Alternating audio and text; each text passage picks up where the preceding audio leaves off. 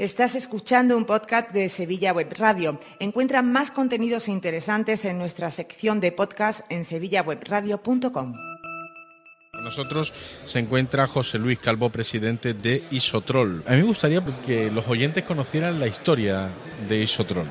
Sí, yo soy ingeniero industrial, estudié en la Escuela de Ingenieros de aquí de Sevilla, de la segunda promoción. Escuela de Ingenieros que, por cierto, ha dado mucho alumnos saliendo como ingeniero que están en proyectos muy gordos en todo el mundo. Y después de nueve años en, el grupo Abengoa y habiendo sacado una cátedra, pues decidimos un grupo de profesionales crear una de las primeras spin-off de la Universidad de Sevilla. Y en noviembre ha hecho 31 años que creamos la empresa como Isotrol. En el fondo su nombre viene de ingeniería software y control, es decir, una ah. empresa para control de procesos en tiempo real con aplicaciones desarrolladas aquí en Sevilla. La palabra software hace 31 años, bueno, no tendría que dar usted explicaciones. Bueno, hace 31 años pues no se conocía tanto, pero igual que ahora está ocurriendo, que a veces se analiza si es positivo o negativo el que los, alumnos recién salidos de una escuela salgan al extranjero. Eh, yo personalmente cuando acabé la carrera estuve un año de becario en Toulouse, en Francia, viví lo que era en aquel momento el germen del desarrollo de toda la industria aeronáutica en el sur de Francia, una zona poco desarrollada, y es cuando, por cierto, empezaron los primeros microprocesadores en el mercado y es cuando empezó una tecnología que ya se veía que iba a ocurrir lo que ha ocurrido ahora, una fuente de generación de empleo y riqueza importante en todo el mundo. ¿Cuál ha sido el desarrollo de esta tecnología en estos 31 años? Bueno, yo creo que ha sido un desarrollo espectacular, eh, lo que pasa es que es un desarrollo que ya adquiere una dimensión tremenda en que aunque aquí los discursos innovadores de hace tiempo que se vienen diciendo que, deben formar parte de un nuevo modelo productivo, pues ha habido países en que las apuestas han sido mucho más, más eficaces o más rentables o de una dimensión muy superior a la nuestra y vemos multinacionales pues que hace 30, 31 años no existían. Bueno, nadie, no digo hace 30 años, hace la mitad, nadie pensamos que íbamos a estar todo el día con un móvil pues teniendo acceso a una información que hace años pues para conseguirla tenías que hacerla llevando físicamente una cantidad de manuales, libros o documentación muy compleja. Usted que procede del mundo educativo, por tanto, eh, yo le preguntaría, ¿vamos a dos velocidades? Quiero decir, la implementación de las nuevas tecnologías en la vida real y el conocimiento que llevan, lo que, con el que salen los alumnos de las facultades de esas nuevas tecnologías. Bueno, el, debate del mundo educativo, la evolución de las universidades o de estudios como es en mi caso el que conozco bien de ingeniería industrial, es un proceso bastante más complejo para analizar que no en, una tertulia como esta, pero a mí al menos me preocupa que proyectos que costó mucho consolidar y que dieron lugares a productos reconocidos en todo el mundo, pues ahora mismo prácticamente hay ingenieros de todo tipo, en la misma escuela nuestra se ha pasado un solo título a más de 20 y a veces pasando a unas enseñanzas de grado que hay que analizar si, dan lugar a un producto tan eficiente o no como el que daba en su momento. Pero repito, es un proceso complejo para no simplificarlo con un resumen rápido. Bueno, me refería a todas las titulaciones, no solamente a las de ingeniería. Ya, ya, dado que la tecnología está presente ya en todos los ámbitos de nuestra vida. Claro, claro, ya, ya afecta a todo. Lo que pasa es que en muchos casos lo, lo afecta, yo diría, como usuario, pero, pero no acaba de afectarlos como elemento modificadores y optimizadores de procesos productivos para ser más competitivos. Eh, pongo un ejemplo simple, podría hablar de muchos proyectos en los que he estado implicado personalmente o hemos estado implicados como empresa. En, en, general en esta tierra no se valora mucho ni se paga un trabajo de ingeniería o de desarrollo de un proyecto en detalle y a veces pues en la evolución se acaba gastando más dinero del que costaría si se hubiera hecho un buen proyecto desde el principio. Poniendo un ejemplo fácil de entender para todo el mundo, si te metes a hacer una reforma en la cocina de tu casa y no te lo piensas y cuando entran los albañiles pues empiezas a ver posibles mejoras, te acaba costando mucho más tiempo y dinero. Eh, eso que en una economía doméstica es fácil de entender y a veces complejo porque no hay expertos, en procesos productivos industriales o incluso en reformas de las propias instituciones o administraciones públicas ocurre exactamente igual. Hay que hacer desarrollos que permitan optimizar la gestión de recursos de manera más eficiente. Por ejemplo, aquí en Diputación, uno de los proyectos que, llevamos haciendo hace tiempo con otras diputaciones o administraciones, es una serie de sistemas para optimizar toda la gestión de lo que son servicios sociales. No es cuestión solo de dedicar más dinero a atender unas necesidades crecientes por la evolución de la sociedad, por la situación económica que vivimos o por el propio envejecimiento previsto de la población, sino que tienes que hacerlo con más eficiencia, para que en el fondo el servicio que deja al ciudadano se haga con menos recursos públicos y prestando un mejor servicio. hablaba de toda la de, todo lo complicado que se ha vuelto o sofisticado más que complicado eh, todo esto en estos 31 años ¿no? que hemos pasado de, que prácticamente de 0 a 100 ¿no? pero eh, ¿cómo ve cómo ve Isotrol o cómo ve usted el futuro más cercano?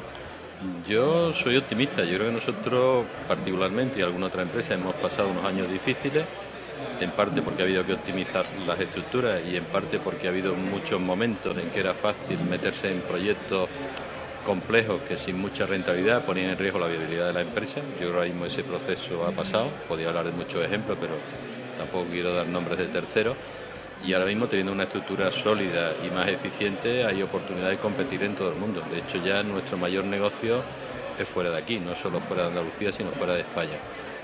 Eso que podía parecer un reto y algunos teníamos claro que había que hacerlo, mientras que el mercado local era, era más fácil y rentable, pues muy difícil convencer a tu estructura que se invierta en proyectos más complejos si tienes al lado un negocio fácil. Sabíamos que iba a cambiar, ha cambiado y los que hemos sabido adaptarnos, yo creo que ahora mismo estamos reforzados para entrar en un proceso de crecimiento mucho más sólido para el futuro.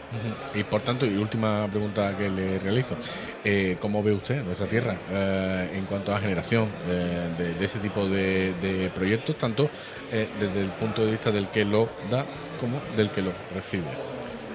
Yo veo que tenemos las piezas necesarias para tener un futuro mm, muy interesante y que genere una cantidad de empleo de mayor valor añadido, como decía antes. Pero, nos falta un tema, en mi opinión, mm, fácil de entender pero difícil de aplicar, que es el trabajo en equipo.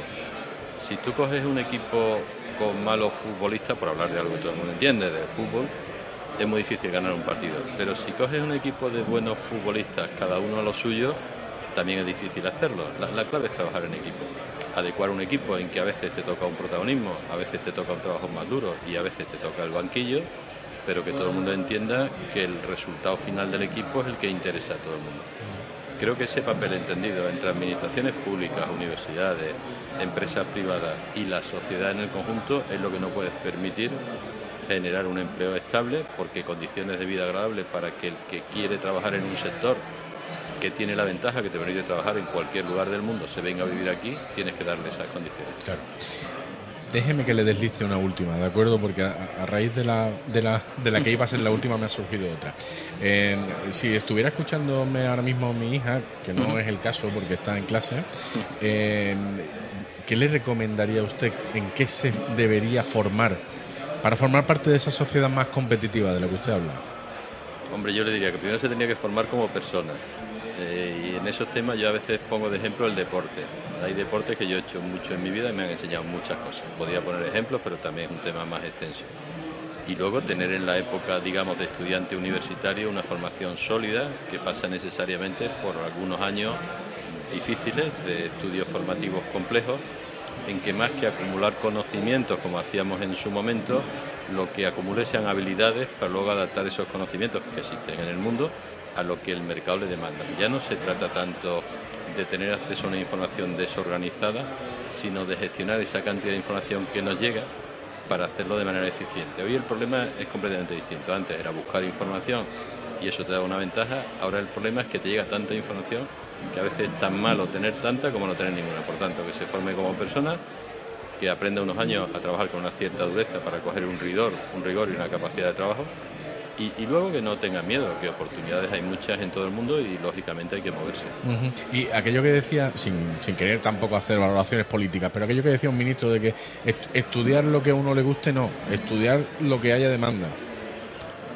Bueno, pero la demanda también hay que crearla. O sea, hoy día no, no, puedes pensar que alguien te va a generar un trabajo que a ti te guste. Tú tienes que pensar en alguna formación sólida, por poner un ejemplo que no en mi caso. Yo creo que, que nada más que el idioma, el español, es una fuente de negocio tremenda. Si la tuvieran en otros países, generarían alrededor suyo una cantidad de trabajo enorme. Y a veces nosotros mismos despreciamos esa fuente de valor.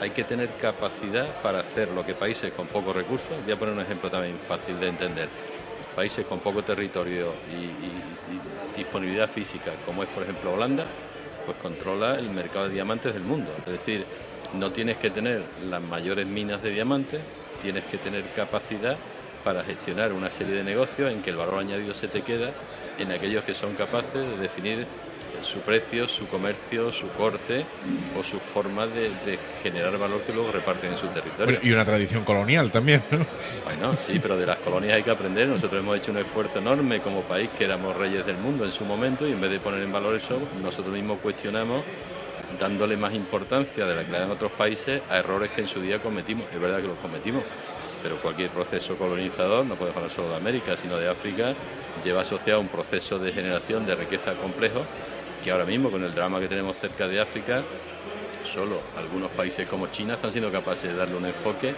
que ni América por distintas razones, ni Europa por otra hemos sabido hacerlo.